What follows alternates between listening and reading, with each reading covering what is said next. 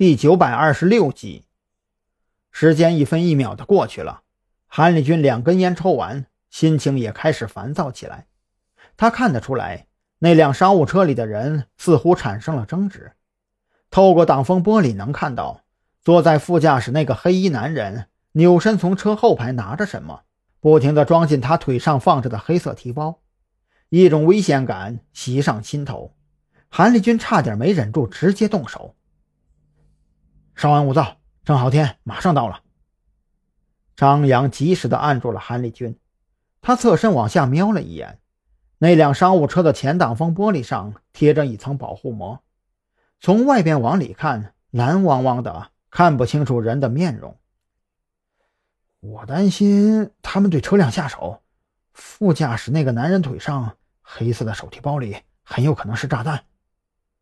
韩立军很焦躁，这里是码头附近，而且时间越来越靠近饭点儿街上的人流量越来越大。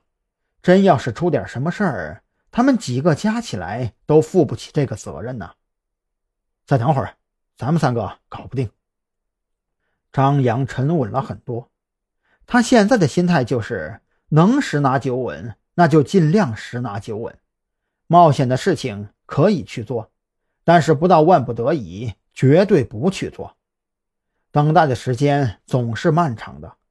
郑浩天赶到的时候，韩立军甚至觉得过去了几个世纪一般。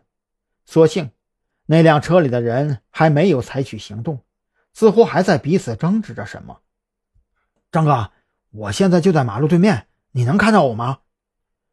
郑浩天没有直接进入旅馆和张扬一行人会合，而是戴上了蓝牙耳机，给张扬打了个电话过来。我能看到你，你注意一下宾馆门口那辆深蓝色的商务车，他们的车牌号是。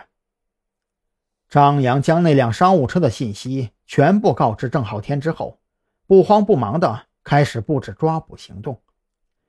你先想办法靠近那辆商务车，尽可能不要引起对方警觉。我们三个等下装作不知情，从宾馆门口出来。如果他们按兵不动，准备继续盯梢，那就把他们带到偏僻的地方。如果直接动手，你尽可能快的让他们失去威胁。意思是我可以直接下重手？郑浩天听了这话，当即眼前一亮。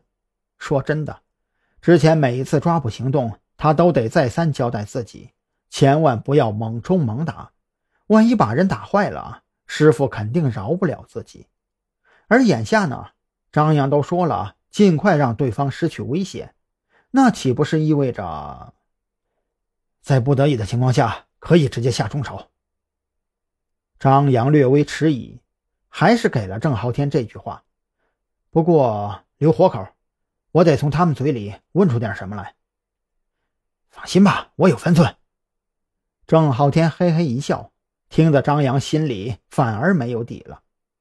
和郑浩天约定好之后，张扬三人再次检查了一遍枪械情况，确认无误之后，三人带着各自的行囊，彼此说笑着从宾馆门口缓步走出。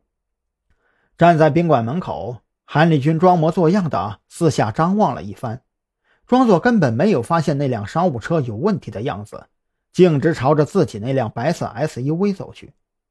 临走到驾驶位门口，他装作系鞋带，半蹲在地上，侧头通过前轮的缝隙扫了一眼发动机底盘以及车辆中后段的底盘情况，确定没有被粘装炸弹之后，这才拉开车门，将车子开到张扬二人不远处，等待着他俩上车。